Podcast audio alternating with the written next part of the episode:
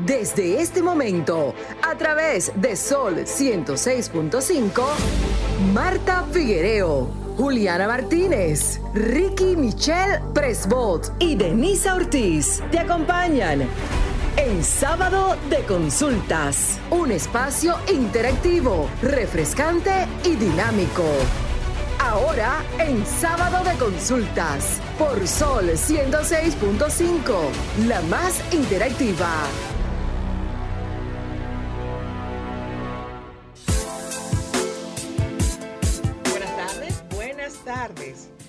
Y de vuelta a este sábado de consulta, hoy con un contenido con bastante lleno de enseñanzas donde podrás interactuar tanto con nosotros como con los especialistas que vamos a tener aquí.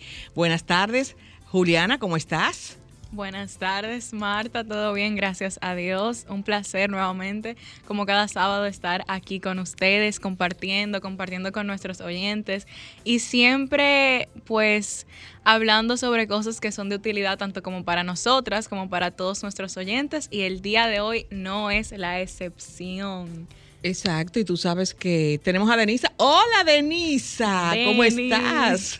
Feliz tarde. Buenas tardes, Marta. Buenas tardes, país. Buenas tardes a todos los que nos sintonizan a través de las plataformas digitales esta Sol 106.5 FM, la más interactiva. Gracias por la fidelidad de la sintonía cada sábado en este compendio de informaciones que traemos a lo largo de toda la semana.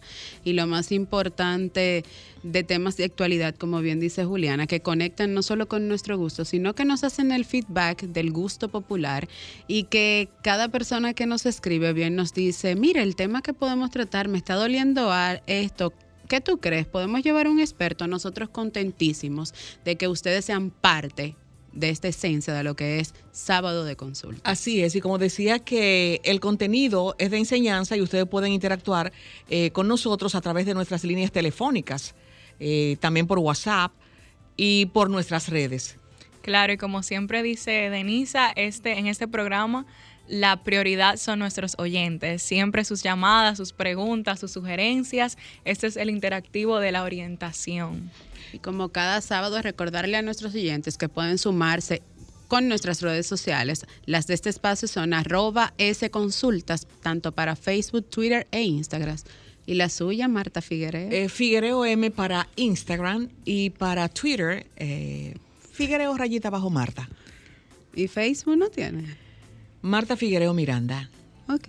¿Y la suya, Juliana? Bueno, a mí me pueden encontrar en Instagram únicamente por ahora como Juliana Martínez C7. ¿Y las tuyas, Denisa? En todas las plataformas. ella le encanta que le pregunten Claro. para siempre En todas las en todas plataformas las plataformas. Ajá. Bueno, humildemente en todas las plataformas digitales, arroba Denisa Ortiz. Así de fácil. Denisa con dos S A Ortiz. Ortiz.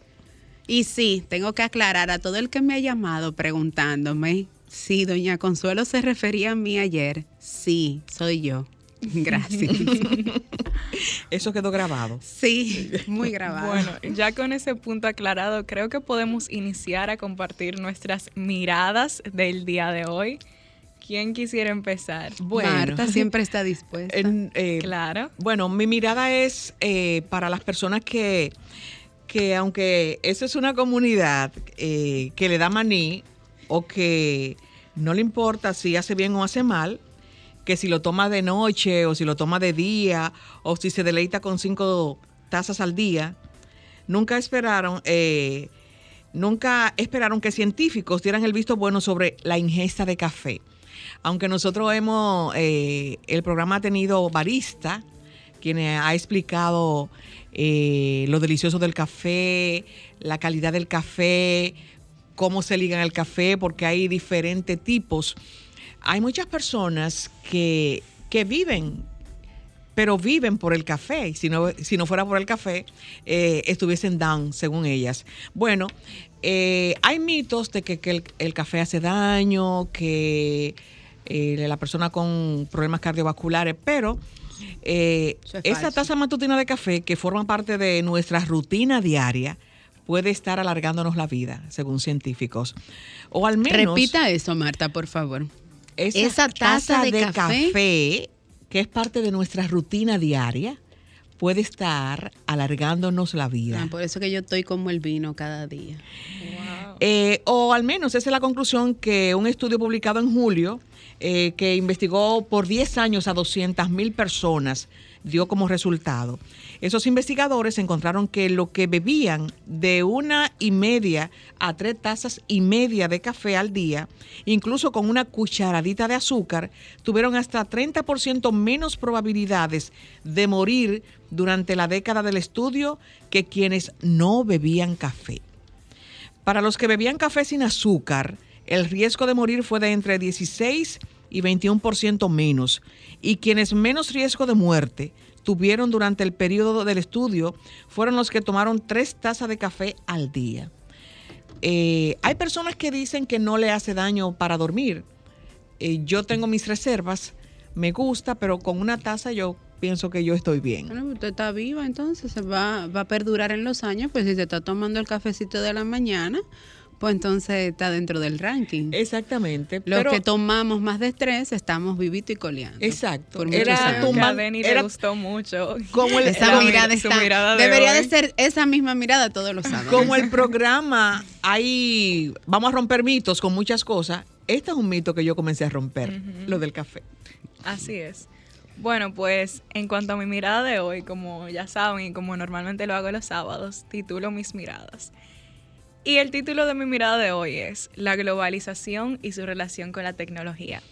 Pues varias veces en el programa he expuesto cómo entiendo y reconozco que los jóvenes estamos demasiado adentrados en la tecnología de una manera excesiva. Muchas veces tenemos que trabajar en establecer límites en nuestro uso y consumo de redes sociales y tecnología. Pero en esta ocasión vengo con una postura un poquito diferente porque realmente también hay que reconocer que la tecnología y las redes sociales no es algo que hay que satanizar. En, de, en vista de que estamos en un mundo globalizado. Según la Real Academia Española, la globalización es la tendencia de los mercados y de las em, empresas a extenderse, alcanzando una dimensión mundial que sobrepasa las fronteras nacionales. En otras palabras, actualmente estamos en un mundo que está totalmente conectado y lo que nos permite esa conexión con otros países, con otras naciones, lo que nos permite en cuestiones de segundos enterarnos de acontecimientos que suceden del otro lado del mundo es la tecnología, son las redes sociales. Entonces, en el momento que, por ejemplo, un padre o una madre tal vez tilda que esa generación pues está em, de manera negativa adentrada en la tecnología, también estamos, estamos limitando esa globalización, porque un joven que no está adentrado en la tecnología es un joven que se está perdiendo de muchas de las noticias y de muchos de los avances a nivel mundial. O sea, la tecnología no es algo que los jóvenes y muchos adultos tenemos por capricho o por simplemente entretenimiento, sino que es clave para poder estar, para poder estar adentrados en la globalización que ha enseñado que tiene un sinnúmero de ventajas. Algunas de las ventajas de la globalización son el crecimiento económico, el intercambio cultural, el mejor informarnos de ciertas cosas. Entonces, padres, madres, jóvenes, adolescentes, si bien hay que limitar el uso de la tecnología de manera que no, afecte nuestra calidad como seres humanos o como seres sociales, también hay que reconocer que la tecnología y las redes sociales son clave para la globalización y que siempre y cuando, como ya hemos resaltado varias veces, le demos el uso correcto, la tecnología y las redes sociales son algo positivo. No satanizar. No satanizarlas, exactamente. Interesante mirada. Y bueno, el tema mío siempre está vinculado a temas de tecnología y me alegra saber que Juliana también está inmersa en que no solo la tecnología se utiliza o la utilizamos para informarnos, sino también hacerle eco, como siempre manifestado, de aquellos que hacen daño a través de las, de las tecnologías que utilicen la resiliencia y la paciencia porque muchas veces lo que tú haces se te puede revertir a ti. Bueno, hoy le traigo una mirada súper interesante y todos los usuarios de Apple estarán súper contentos y es que nada más y nada menos, esta semana será el evento de Apple donde para muchos de nosotros habrán primicias, pero para otros eh, habrán problemas. ¿Por qué? Porque este próximo 7 de septiembre, anoten la fecha, el 7 de septiembre, la compañía Apple conoceremos sus próximos nuevos miembros y también se habla de una, de una posible filtración de que se lanzará el iPhone 14 para esta fecha. Sin embargo, mm. para otros dicen que, bueno, no se lanzarán, se darán primicias de lo que será el Apple 14, el iPhone 14 y lo que sí anunciarán será el lanzamiento de los nuevos modelos de Apple Watch, que muchos de nosotros estamos a la espera de ver cuáles serán las cosas diferentes que traerán para nosotros. Pero les cuento que a través de los correos electrónicos de cada uno de los, de los usuarios de Apple nos llegó la noticia de que el Apple Event, como ellos le titulan, será el próximo 7 de septiembre. Los rumores de que posiblemente... Pues ya la próxima semana. Así es, tía, es el próximo miércoles, martes. No, miércoles. Miércoles. Bueno, el próximo miércoles. Así es. Los rumores vienen de que recuerden que el, iPhone 13 fue lanzado el pasado 14 de septiembre del 2021 y salieron a la venta el 21 de septiembre. Entonces muchos de los usuarios dicen, no, ahí lanzarán todas las primicias y el 14 iniciará la venta. Bueno, tendremos que esperar el próximo miércoles 7 de septiembre a las 12 del mediodía, hora de México, para validar si será así que tendremos el nuevo iPhone 14 disponible en venta o si en su defecto vendrán los Apple Watch. Esas son las primicias en las redes sociales para todos los amantes del iOS de Apple. En tanto, a todos los que nos sintonizan, mantengan aquí la cobertura con esta 106.5 FM porque en breve regresamos con más de este espacio, Sábado de Consultas. Estás escuchando el interactivo de la orientación, Sábado de Consultas. Estás escuchando Sábado de Consultas por Sol 106.5, la más interactiva. En Sábado de Consultas, consulta de salud. Bueno, aquí estamos de vuelta en nuestra consulta de salud y el día de hoy pues nos acompaña la doctora Arisleine Liranzo, quien es odontóloga y especialista en endodoncia, capacitación en armonización orofacial y bichetomía, y con quien estaremos tocando el tema tratamiento de conductos, mitos y verdades. O sea que mantengan su sintonía porque el día de hoy estaremos tocando un tema que será de su interés.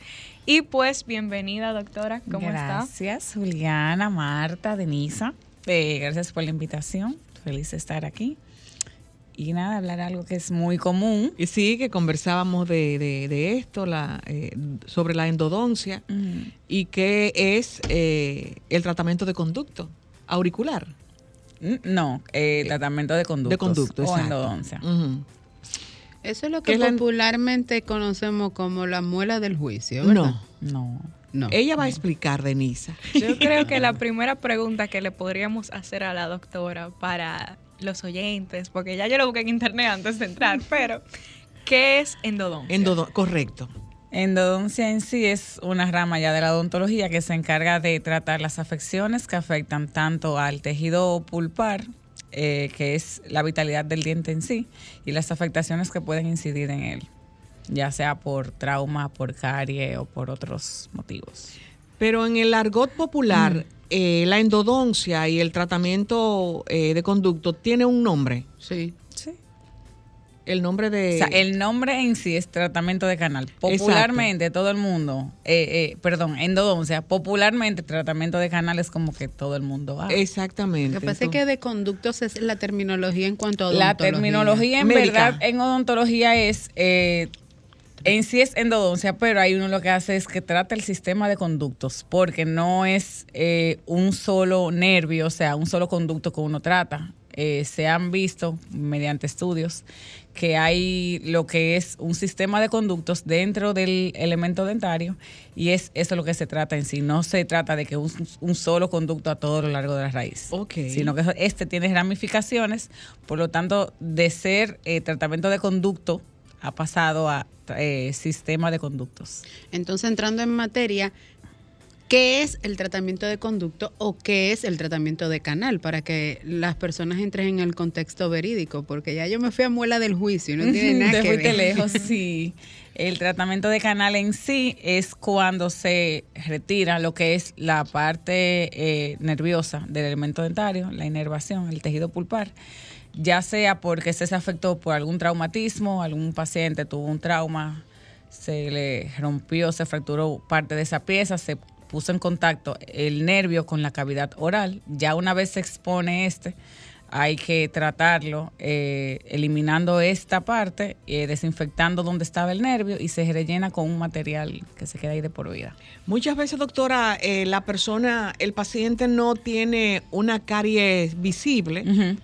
Y que usualmente son esas que son entre diente y diente, que son denominadas clase 2 esas usualmente son como que las más ¿Cómo lo detecta entonces exacto? ¿Cómo detecta Eso es mediante las radiografías, el uso de las eh, placas, tanto periapicales, que son las pequeñitas, como las panorámicas, que son las que siempre se le mandan al paciente precisamente por esto, es los medios que uno tiene complementarios para poder ver, porque como están entre diente y diente, es muy difícil tú eh, percatarte a veces de la existencia de ella, porque están o muy en el medio, y visible así a simple vista no se ven. Es obligatoriamente con esas radiografías.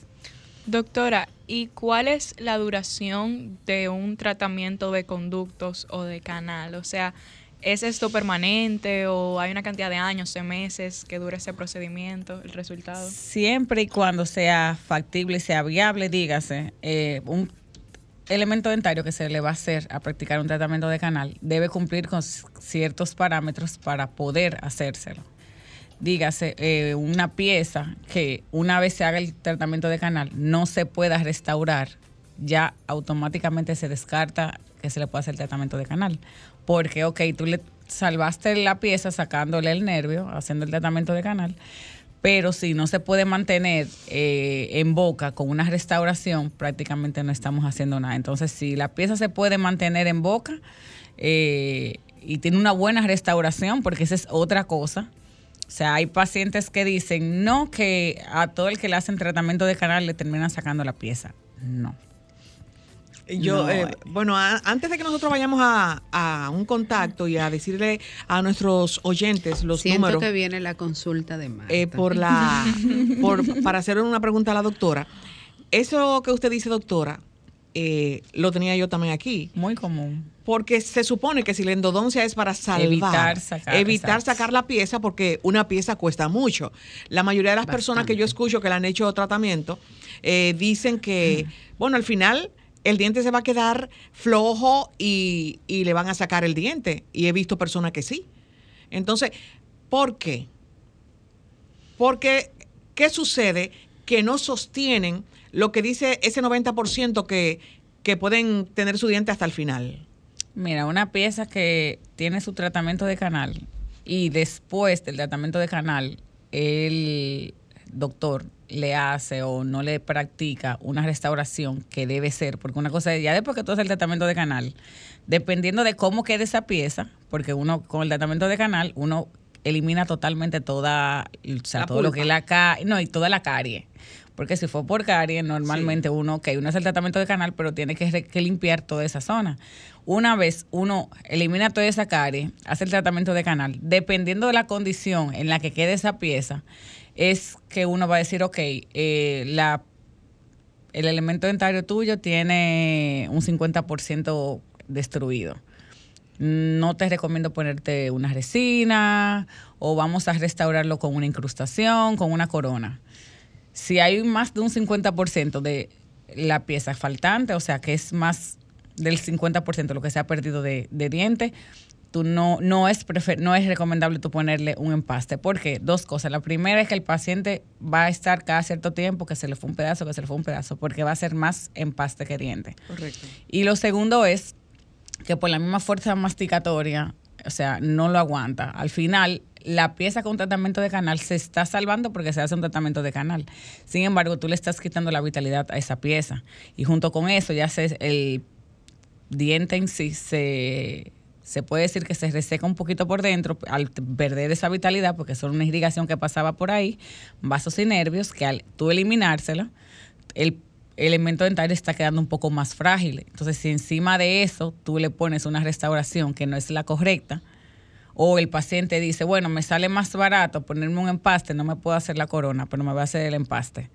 Si te mandaron a hacerte una corona y te hiciste el empaste, es a tu responsabilidad. responsabilidad. Entonces, muchas veces pasa eso. A veces un correcto, eh, una correcta evaluación de qué restauración va después del tratamiento de canal es lo que influye en eso.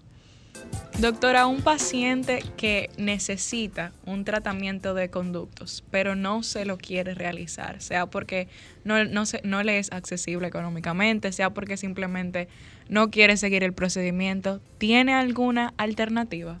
De algún otro tratamiento que se le pueda realizar? ¿O ya tocaría simplemente retirarle el diente? La extracción indicada totalmente. O sea, eh, se practica el, tratamiento de canal para evitar tener que sacar la pieza, pero si el paciente decide no se quiere hacer un tratamiento de canal, o por lo que le han dicho, o porque simplemente no se lo quiere hacer, ya la única alternativa es la extracción. Porque al final de cuentas, dentro de ese diente, tú tienes un nervio que está afectado, con el tiempo este va a morir y todo lo que se muere se descompone.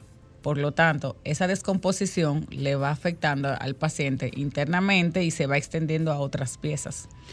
Doctora, hemos hablado mucho de qué hacer con, eh, durante el proceso del tratamiento de canal, pero ¿qué no hacer después de un tratamiento de canal?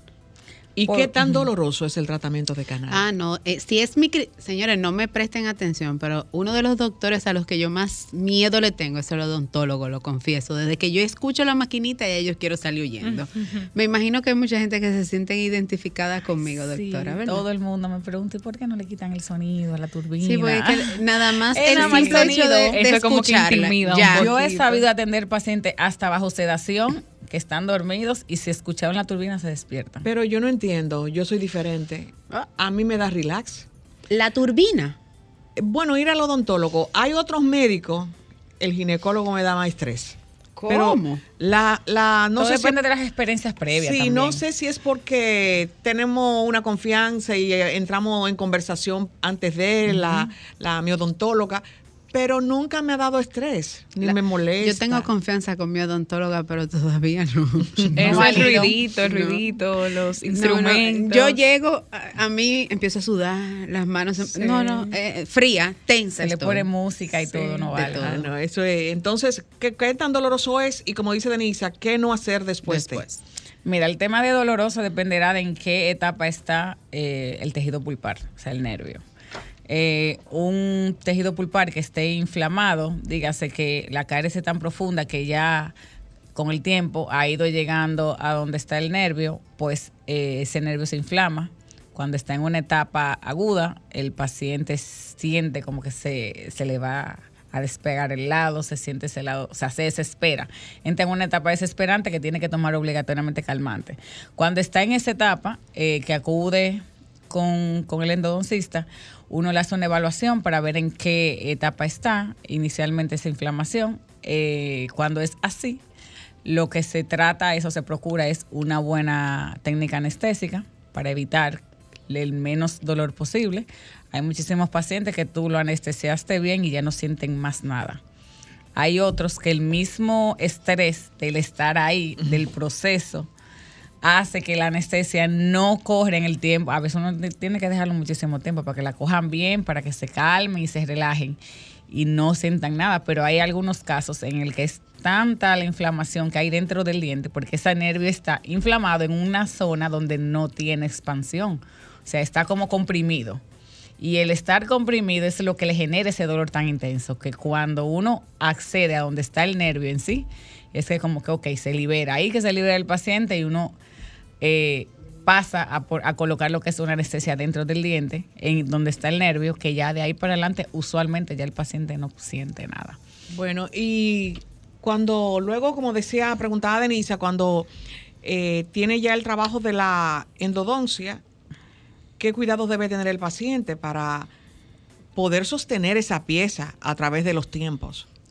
Mira, el paciente que se, que se practica el tratamiento de canal inmediatamente se le hace, si no, se le restaura en el momento con un empaste porque tiene que hacerse una corona, una incrustación, se le deja algo provisional. Todo lo provisional es, no es para que tú procedas a desaparecerte tres, cuatro meses, porque es provisional de no más de 15 días, como mucho, porque eso con el tiempo filtra. Entonces, eh, si el paciente acude a hacerse sus visitas para la restauración en el tiempo que tiene que hacerlo, el paciente perfectamente puede pasar su vida con ese elemento dentario bien, pero con la salvedad de que no, al no tener vitalidad pulpar en esa pieza, cualquier cosa dura que muerda, no lo va a sentir. Importante, doctora, que haga énfasis en qué alimentos no puede comer porque, por ejemplo, he conocido casos de personas que se han hecho un tratamiento de conducto que salen del consultorio y a las tres horas están comiendo un concón con habichuela. O un chicharrón.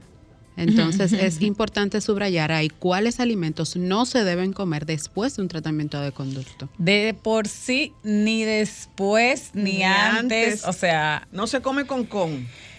Por lo menos es difícil en, esta sociedad tú decirle a, la persona, no, no coma con con, donde ya eso como que es como el, eh, parte de la el, cultura. exacto parte es, como la el del dominicano o sea eh, pero uno le hace la salvedad al paciente que de por sí trate de no comer cosas exageradamente duras porque lo que es el con con y el chicharrón siempre hay un pedacito que uno lo siente, concho, mordí algo como que muy duro. Y a veces ese hasta en, hasta en un elemento dentario que no tenga endodoncia, fácilmente la fractura. Imagínate en una que ya tenga tratamiento de canal.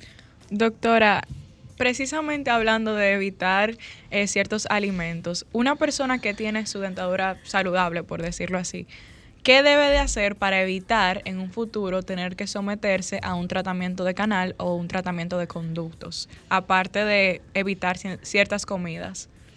Mira, en los únicos casos en donde yo entiendo que el paciente pase por un tratamiento de canal y no haya sido por descuido, es en casos de trauma.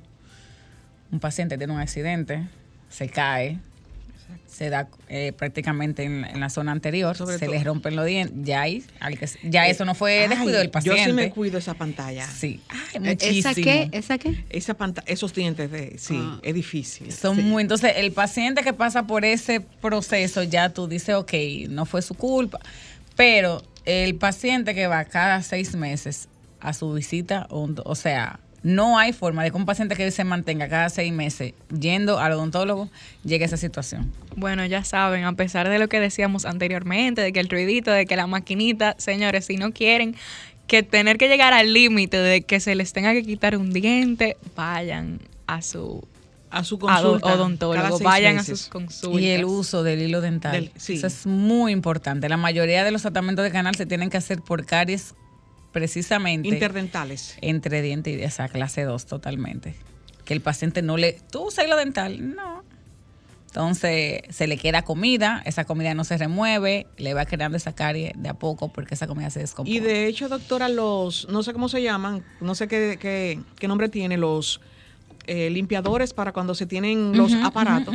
También es importante, aunque uno no tenga aparatos, si te si te caben dentro de dientes para tú lavarte Sí, hay, hay muchísimas alternativas. Ahora mismo bien están el típico hilo dental. Vienen ahora unos muy chulos que son que vienen como montados ya que el paciente no tiene que estar de que es muchísimo más fácil. Venden también unos eh, PICs eh, como desechables también, que también son súper cómodos para pacientes con, sin ortodoncia también, que con la ortodoncia también pasa mucho por el tema de, que los bracers eh, acumulan, acumulan más exacto que un diente que no. Pero son muchas alternativas, en verdad. Doctora, ¿cómo diferenciar cuando tengo un dolor de muela y cuando tengo un dolor producto de, de una necesidad de tratamiento de conducto? Mire, el paciente usualmente que tiene un dolor que amerite tomar eh, calmante, eso es una señal. O sea, que no se te quite solo, eso es una señal. Que sea un dolor solamente cuando tú bebes agua fría, o sea, cuando tú bebes agua fría, tú sientes ese dolor así como que... Y cuando no está bebiendo nada, ok. Eso que usted le llama dolor es lo que nosotros le llamamos sensibilidad. está la sensibilidad, que eso es frente a exclusivamente cosas frías, pero es eh, dependiendo de, porque hay pacientes que usan, eh, toman bebidas que afectan mucho, se ponen hasta inventando con todo lo que ven en redes sociales, de que carbón activado, que, que no, eso son cosas muy abrasivas que al final afectan el esmalte de los dientes y ese, esa afectación influye mucho en el, en el tema ya de, la sensibilidad. Eh, normalmente uno lo que hace es que le dice, bueno, vamos, si es por sensibilidad, vamos a hacer una prueba, se le manda unos, unas pastas para la sensibilidad específicamente. Normalmente el paciente en la primera semana ve una diferencia. Ya si no es eh, sensibilidad, que ya uno tiene una panorámica en mano del paciente, ya ok, uno empieza a indagar si es algo generalizado, localizado, si el paciente sabe exactamente dónde es, si puede ser también por otras cosas como el, tema de tener los terceros molares retenidos. Esto también influye a una molestia a nivel de la zona completa. Eh, ese tipo de cosas en verdad, pero inicialmente el, el, tema de los dulces y del agua fría, que solamente con algo causado, que tú sientes dolor, eso es una llamada de alerta. Antes de, nosotros despedir a la doctora, yo tengo una, eh, de, dentro de las especialidades, lo que es la armonización orofacial. No te puedes ir sin decirme qué, para qué, por qué lo hacen, eh, qué incluye, si es la toxina eh, botulínica, y, y cómo la gente se hace esto. Bueno, la armonización orofacial en sí se practica para uno, así como dice, armonizar. Uno armoniza el rostro. Muchas veces, eh, en el caso de la bichectomía, desde la parte oral, la bichectomía se practica por medio de los carrillos por dentro de la boca. Eh, y con el tiempo, eh, lo que es eso, la toxina botulínica, que ya es para línea de expresión, también para el tema de pacientes que sufren de migraña, de bruxismo, eh, no solamente es para... Brucismo. Explíquele a los oyentes lo que es el brucismo. Los famosos pacientes que rechinan los dientes. Cuando duermen. Cuando, cuando duermen a veces en el día. Hay Normal, que son inconscientes. Sí, Bajo estrés. Hay personas que usualmente el estrés le genera, aprietan los dientes y se quedan ahí. Cuando como que se dan cuenta, lo estoy apretando, ahí sueltan. Pero... creo que usualmente lo hacen. Ese tema me parece súper interesante. Deberíamos de traerlo para otro sábado, porque yo creo que ahí también hay mucha tela por donde cortar. El bruxismo. Sí. Es muy común hoy en día en la sociedad. Por el estrés. Muchísimo. Bueno, pero eh, hay muchos temas. Todavía la doctora no me dijo todo lo que conlleva eh, la, lo del orofacial. Ajá, ah. exacto. Y lo de la el tema. Marta está muy interesada en ese tema. Sí. Carlos, atento, que está en sintonía, Carlos Tomás, a quien le mando un fuerte abrazo. Esta sí es la consulta de Marta. no era una pregunta, pero de todos modos, doctora, eh, ha sido importantísima su participación en este sábado de consultas. Eh, sería bueno que nos diera sus redes para que nuestros oyentes sepan. Por Instagram, por Instagram, eh, aparezco como Dental Studio Doctora Liranzo. mi contacto es 829-643-4032, eh, ubicada en la Avenida Venezuela, número 89, Plaza Sosa, segundo nivel, local 3. Eso es en el ensanche Osama. Eh, allá estamos por citas no vayan así de paracaídas, de que aquí estoy y ya, no. Me duele una muela, doctora, no ponga su Usualmente, sí, en los contactos eh, ya saben que como es por cita, eh, yo respondo en cuanto yo estoy disponible, a la hora que sea, si es por una emergencia, eh, se les responde. Si ven a veces que en el día, tú sabes, uno se complica entre paciente y paciente, a veces uno no puede contestar el teléfono de una vez, pero usualmente por WhatsApp, desde que tengo tiempo disponible, yo respondo. Así que para cualquier cosa, estamos a la orden por allá. Bueno, pues muchísimas gracias, doctora. Ya saben, hagan sus citas, vayan donde la doctora, hagan sus chequeos para evitar tener que hacerse tratamientos complejos.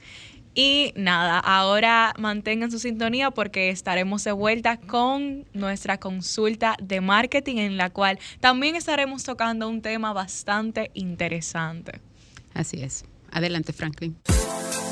Bueno, de regreso en tu espacio y como bien decía Juliana, antes de irnos a nuestra pausa comercial, hoy tenemos un tema súper interesante y que será de mucho enriquecimiento a todas aquellas personas que están ahí como que pendientes de hacer o de firmar un contrato de préstamos. Y como siempre, él es parte de nuestro equipo y también es parte de nuestra casa. Eh, hoy está con nosotros el doctor Jesús Pérez Marmolejo, quien es abogado y especialista en derechos al consumo. Bienvenido a su casa, José. Muchas gracias, muchas gracias, Denisa, Marta, Juliana. Pues siempre contento de estar con ustedes aquí presencial, porque ya le doy la visita. no, es que estaba usted un poquito sacrificado en estos días y por eso sus consultas eran virtuales. Exacto. Pero súper contento de que ya esté de vuelta a su patio y también con y ya. Y ya que el COVID se fue, ya, así que... Bueno, aparentemente. aparentemente.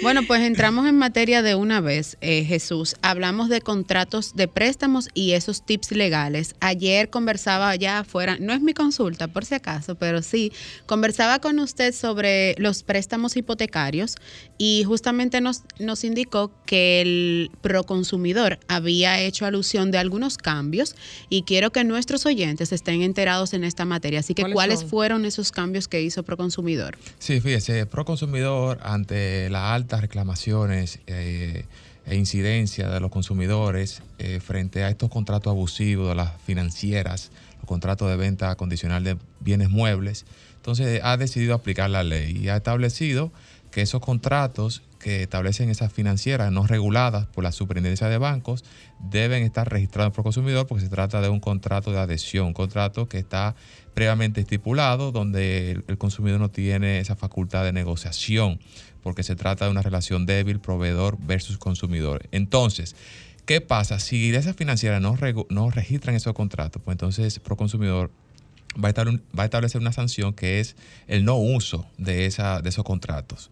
Y si a, pesar de esa eh, advertencia y esa sanción siguen operando sin esos contratos eh, no estar avalados por Proconsumidor, pues entonces eh, se van a imponer multas. es decir, que cuando yo voy a hacer un préstamo a una financiera, esa financiera debe registrar y llevar a Proconsumidor ese contrato que yo estoy firmando, antes o después. Antes. El objetivo es que Proconsumidor analice, porque eh, está pasando mucho de que la ley establece en el artículo 53 que usted tiene derecho, en caso de que usted amortice el capital, a una reducción proporcional de los intereses. Aparentemente, algunas financieras no están cumpliendo con eso. Entonces, Proconsumidor no es que se va a meter en el tema económico, sino que va a analizar los derechos y las obligaciones para evitar cláusulas abusivas en los contratos. Entonces, si está registrado en Proconsumidor, en principio es un contrato que protege los derechos del consumidor. Doctor, ¿qué consejo le podría dar a usted, a una persona que va a firmar un contrato de préstamo? para que durante el proceso del contrato pueda mantener su bienestar eh, financiero. Por ejemplo, usted menciona cláusulas abusivas. ¿Usted puede darnos un ejemplo para el, pues para la persona que va a firmar ese contrato? O sea, de cuáles serían esas cláusulas abusivas, como qué a qué factores le deben de prestar atención para mantener su bienestar financiero. Sí, por ejemplo, habíamos mencionado esta de que usted tiene derecho a una reducción proporcional de los intereses. Eso, si no se respeta, estaríamos viendo una cláusula abusiva. También exonerar responsabilidad a los proveedores. Eh, también eh, impedir que el consumidor reclame ante las instituciones públicas o judiciales. Es decir, hay un catálogo de cláusulas que se reputan no escritas establecidas en el artículo 81 de la ley. En el caso de, podría ser de algunos estamentos bancarios o financieros que evitan que, la, que el deudor pueda en un momento saldar su deuda eh, y tiene que eh, no pueden saldar la deuda y si la saldan, tienen que hacerlo con todos los intereses como si pagaran eh, mensualmente. correctamente, eso es lo que evita la ley. La ley, en el sector regulado, por ejemplo, si, lo, si no vamos al sector regulado, usted paga una penalización. Una penalización por abono anticipado, pago anticipado o saldo anticipado del préstamo. Y, y, y, generalmente vemos en el sector regulado que una, es una, una, penalidad proporcional, pero en el caso de las financieras no está pasando eso. Entonces ahí hay que regular y hay que proteger a, los usuarios. Yo recuerdo hace cinco años, cuatro años aproximadamente, Proconsumidor multó a una empresa porque tenía los intereses en 365%. ¿300? 65%.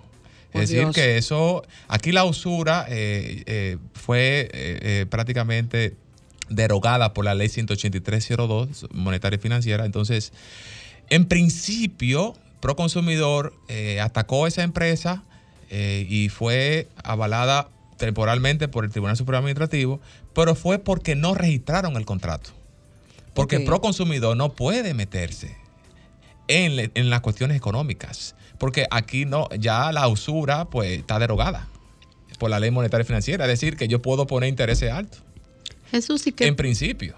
¿Y qué pasaría con el incumplimiento, o vamos a llamarle el no cumplimiento, de una entidad bancaria en cuanto a emitir ese contrato a través de Proconsumidor? ¿Qué le pasaría a ellos? De no registrarlo. De no registrarlo. Sí, hay que diferenciar. Proconsumidor sería sector no regulado, financiero no regulado, no regulado es decir, financiera, prestamistas. Ajá y sí, porque los bancos son regulados. Son regulados por pro usuario, superintendencia de banco. Entonces, en el caso regulado, pueden someterse a una, un proceso administrativo sancionatorio ante la superintendencia de banco. En el caso eh, no regulado pro consumidor, entonces vimos que la resolución establece que pueden suspender el uso del contrato y segundo, puede imponer multas, aunque el tema de la multa ahí está cuesta arriba, porque el Tribunal Constitucional por un lado dice que puede imponer multa, pero la tercera sala de la Suprema Corte dice que solamente puede imponer multa en los casos de expiración de la, fecha de caducidad de un producto y servicio que atente a la salud, los medicamentos, los productos alimenticios, etcétera.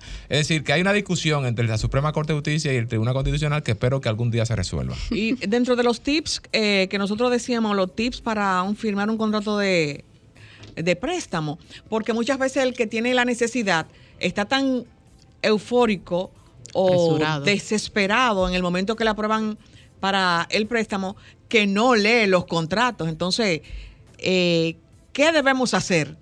o qué también debe hacer que pongan esos contratos más grandes las letras. Y si debemos de leer las letricas siempre pequeñitas, porque si bien me dejó Lotomán, esa película inolvidable, es que también hay que leer las letricas chiquitas. Entonces hay que leerlas. El primer día hay que leer el contrato. Y la letra mínima son 10, señores. las 10 se leen. Así que, por favor, si fuera 6, Menos mal. Pero, Jesús, hay letras que son bien pequeñas. Marta no lee. El mínimo son 10. El mínimo son 10. 10 artículos. No, no, 10 el, tamaño. El tamaño, de la ley. O sea, la tipografía. Esas no son de 10, ¿no? Esas no son de 10. Como abogado, tú sabes que no son de 10. Y en caso de que una persona, tal vez por no leer el contrato, tal vez por desconocimiento o incluso por descuido, no cumpla con el contrato establecido, porque ya hablamos de las consecuencias para las empresas, pero para el consumidor, o sea, para la persona que toma el préstamo, ¿cuáles serían las consecuencias en, en, un escenario en el cual esta persona ha incumplido con las cláusulas del contrato? Bueno, eh, la consecuencia sería, estaría en en, incumplimiento y por consiguiente puede afectar el historial crediticio, el score crediticio. Tú, no podría ir a otro sitio a buscar un préstamo porque mira, tú, tú, le debes a, a fulano, entonces tú quieres pero no, no, paga aquí primero. Y si tiene una garantía, puedes perder la garantía, una prenda, un vehículo, le pueden embargar el vehículo. O una vivienda, le pueden intimar para que eh, se inicie un procedimiento de embargo inmobiliario, perder la vivienda. Pero y hablando con relación a la garantía, eh, muchas personas ya se están eh, guardando, cuidando de ser garante de alguien. ¿El garante tiene mucha responsabilidad también? Sí, sí, sí, hay, hay diferentes tipos de garantía. Está el, el codeudor, por ejemplo, que sería el mismo deudor. El garante, en este caso, hay garante inmobiliario que eh, pone una garantía, hay garante solidario, que es indistintamente el banco le puede o la financiera le puede cobrar a uno de los dos. ¿Tenemos un contacto? Así es. Buenas tardes, ¿quién nos habla y desde dónde? Buenas. Tenemos otro. Buenas tardes. Buenas tardes. Adelante con su pregunta al doctor. Sí, doctor, si yo financié un vehículo, una financiera, y yo duro, ¿qué tiempo? Y yo duro dos meses porque no estoy trabajando. ¿Qué tiempo tiene la financiera para incautar mi vehículo? ¿Qué tiempo le da la ley? 10 días.